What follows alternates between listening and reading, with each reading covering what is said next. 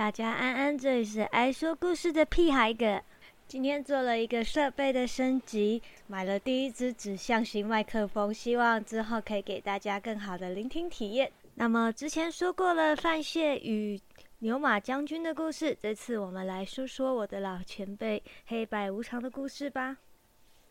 大家都对范谢将军、牛马将军都有一定的熟悉度，黑白无常则较少，而且有时候大家还会把黑白无常跟范谢将军搞混。等一下我们会来说说他们的差异。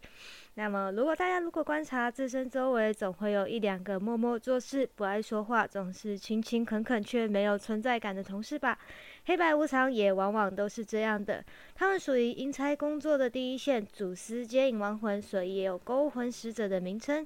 一般在执行工作的时候，也都真的很衰，因为他们一出现就是有人有往生，往往不太受人待见。加上他们也不太有武力值，遇上了有灵力的亡魂或者是家属，都只有挨打的份，所以就只能把接引案件往上申报。那顺序就是从无常到牛马到半蟹将。那么无常搭档跟范谢牛马也有明显差别，他们通常是同一类人，不像牛马范谢有身材或者是个性上明显的差异。感觉无常就像双胞胎一样，性格特质与身材都完全一样，也不太会埋怨工作，但很乐意分享经验或者说故事。之前提及的老前辈便是一位很资深的白无常。而黑白无常两位个性都是内敛有耐心，虽然都不太爱笑，年纪也很大，但泡茶功力一流，写字也超漂亮。菜鸟英猜在一开始接触协助引亡魂的时候呢，其实他们都蛮高兴的，因为在世修行者的武力值都比他们高，所以他们很乐意带新人。对他们来说，多一个人手帮忙又能保护他们，非常划算。所以直到现在，只要我有空，我也会顺便去。跟着老阴差们接引亡魂，如果遇上有潜质的王者或者有能力跟我们打的人，我就可以顺便招募进办公室，这样 其实也算是互惠啦。在土地公回报案件后，在无常办公室就会设立案件卷宗，记录亡者的资讯，然后他们会等到亡者的灵魂离开身体才会去接引。因为根据经验，如果他们在接引对象亡生以前就到场，往往都没好事。但是偶尔还是会提早到，比如说案件比较少的时候，可能就会稍微提早一下。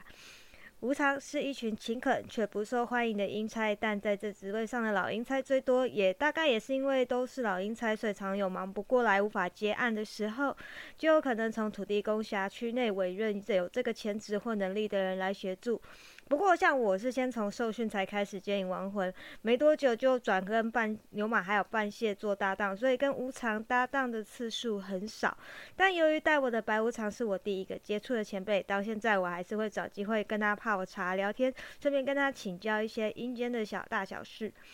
虽然就像跟长辈聊天一样，有时候气氛会有一点干，但是其实大部分都还蛮放松，也能够吸收很多经验的好时光。不讨喜的事情，总还是要有人去做。愿意一直坚持去做的人，我觉得都值得钦佩，也值得尊敬。如果都没有人去做，那就会造成混乱。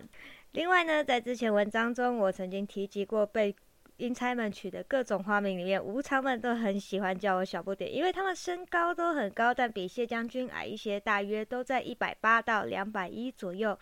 有时候也会写写书法字，在英才们升级后或独立办案以后，就会说写一些字帖作为赠礼，也会写信道贺。虽然常给人感觉很冷淡、很不讨喜，但其实如果去认识他们，就会发现他们每一个都是认真、善良、正直、勇敢的灵魂。就算工作唯有危险，总不受人欢迎，但他们数百年如一日的认真工作，维持世界的平衡与稳定。虽然他们出现就代表死亡，但死亡同时也是新生的开。开始，如果我们能放开胸怀去看待生命中不然面对的这件事，也许我们的灵魂与心灵也不会为了恐惧而不安吧。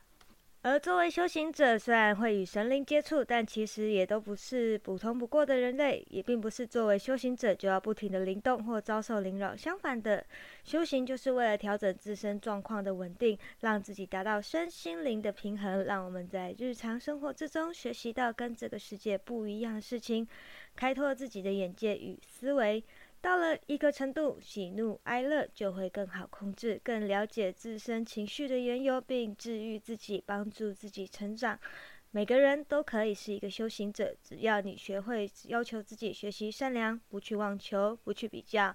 能让自己维持在平静无波的心灵状态，大约就是修行的意义与价值。虽然可能感情路会 辛苦一点啦，或者小时候身体会很差，但可以体验很多事情，我觉得这也是一个很大的价值。啊，对我来说，修行最重要的事情大约是无惧、无望、无念吧。这也是我偶尔会想到的事情。虽然处理案件往往也会看见令人心碎的事情，有时也会很生气，但是能够看到亡灵们带着平静的心升天，或从恶灵的手下走出恐惧的灵魂，就会知道有些事情也许会很辛苦，但头都洗一半了，那就还是把它洗完吧。最后，祝愿我们有强壮的身体、强大的心，还有强盛的灵魂。晚安，这里是爱说故事的屁孩哥，我们下次见，拜。